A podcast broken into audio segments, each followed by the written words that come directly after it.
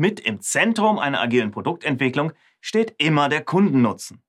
Und dabei meint Kunde nicht immer zwingend jemanden, der Geld für dein Produkt ausgibt. Nein, es geht um die, die das Produkt nutzen, es anwenden.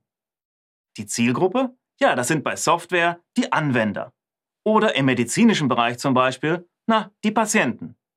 Oder das medizinische Personal, je nachdem, an wen sich das Produkt dann wendet.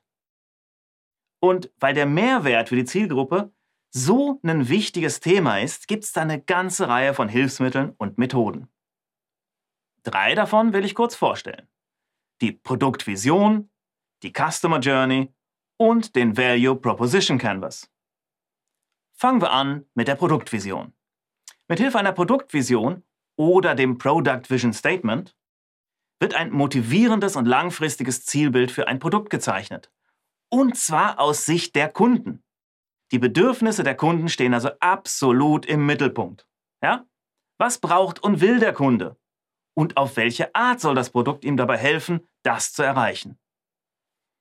Die Product Vision steht dabei über der Produktstrategie und der Product Roadmap. Und darunter irgendwann das Product Backlog. Klar, wir erinnern uns an die Planungsebenen aus dem letzten Abschnitt. Eine Produktvision ist somit kein detaillierter Plan, wie Ziele erreicht werden sollen, sondern ein inspirierendes und übergreifendes Zielbild. Ja, und in der einfachsten Formulierung liest man das dann, da liest man sowas wie der Zielgruppe zu ermöglichen, ein Ziel oder Zielzustand zu erreichen. Das kann dann zum Beispiel heißen, Ausdauersportlern ermöglichen, ohne Trainer und ohne teure Trainingspläne individuell optimal zu trainieren. Ja? Sie können es raten, da geht es um eine Fitness-App. Ist klar. Alternativ geht es aber ausführlicher. Unsere Vision ist es, Ziel, Zukunft zu ermöglichen, bereitzustellen und es der Zielgruppe zu erleichtern, das Ziel zu erreichen. Ja, okay, das liest sich mit den Platzhaltern doch alles etwas blöd, weiß ich. Also, was muss drin sein in der Product Vision? Zwingend die Zielgruppe, ihre Bedürfnisse und Angaben darüber, wie das Produkt diese Bedürfnisse erfüllen wird und optional halt noch Angaben zu verfolgten Geschäftszielen, Markt und Mitbewerbern. So, das mit der Produktvision war jetzt eher was aus einer sehr übergeordneten Perspektive.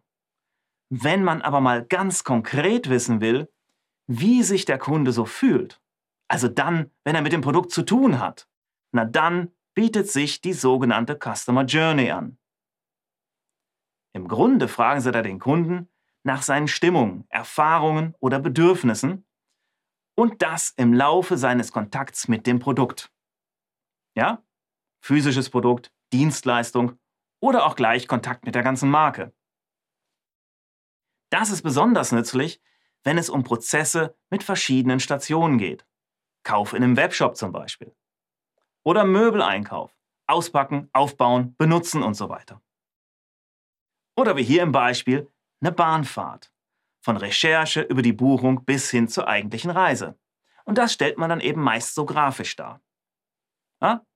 Wenn Sie sowas dann von 50 oder 60 Bahnreisenden an einem Bahnhof erstmal gesammelt haben, also was die so bei der ersten Recherche, Buchung, am Bahnhof, mit Infotafeln und so weiter einsteigen, auf der Fahrt selbst so erlebt und empfunden haben, na dann werden Sie ganz schnell merken, was da gut funktioniert und wo es hakt. Ja? Solche Infos, die bekommen Sie nicht durch Nachdenken im stillen Kämmerlein. Da müssen Sie ran an die Kunden. Aber kommen wir jetzt zum letzten kleinen Beispiel, dem Value Proposition Canvas. Eine Art, das sogenannte Nutzenversprechen darzustellen oder Werteangebot, Value Proposition, wird häufig im SAFE Framework genutzt. Da haben Sie auf der einen Seite im Kreis das Kundenprofil mit Pains und Gains, also Schmerzen, die der Kunde loswerden will und Vorteilen und Verbesserungen, die der Kunde anstrebt. Und auf der anderen Seite das, was das Unternehmen anzubieten hat, um diese Kundenbedürfnisse zu erfüllen.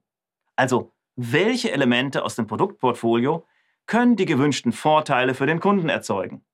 Diese Elemente heißen hier im Bild Gain Creators. Und welche Elemente können die Schmerzen, die Probleme des Kunden lösen? Die heißen hier Pain Relievers. So einen Canvas können Sie also nutzen, um darzustellen, dass Sie genau die richtigen Dinge im Köfferchen haben, um den Kunden zufrieden zu machen. Oder aber Sie können es auch intern, also im eigenen Unternehmen benutzen, um zu demonstrieren, was zum Beispiel fehlt, um den Kunden zufrieden zu machen. So, das war jetzt ja sicher eine ziemlich willkürliche Auswahl an Methoden bzw. Darstellungsmöglichkeiten zum Kundennutzen. Da gibt es natürlich noch unendlich viel mehr. Und vieles auch spezifisch für bestimmte Produkte oder Branchen. Aber das hier, das sollte ja auch nur ein paar Beispiele zeigen.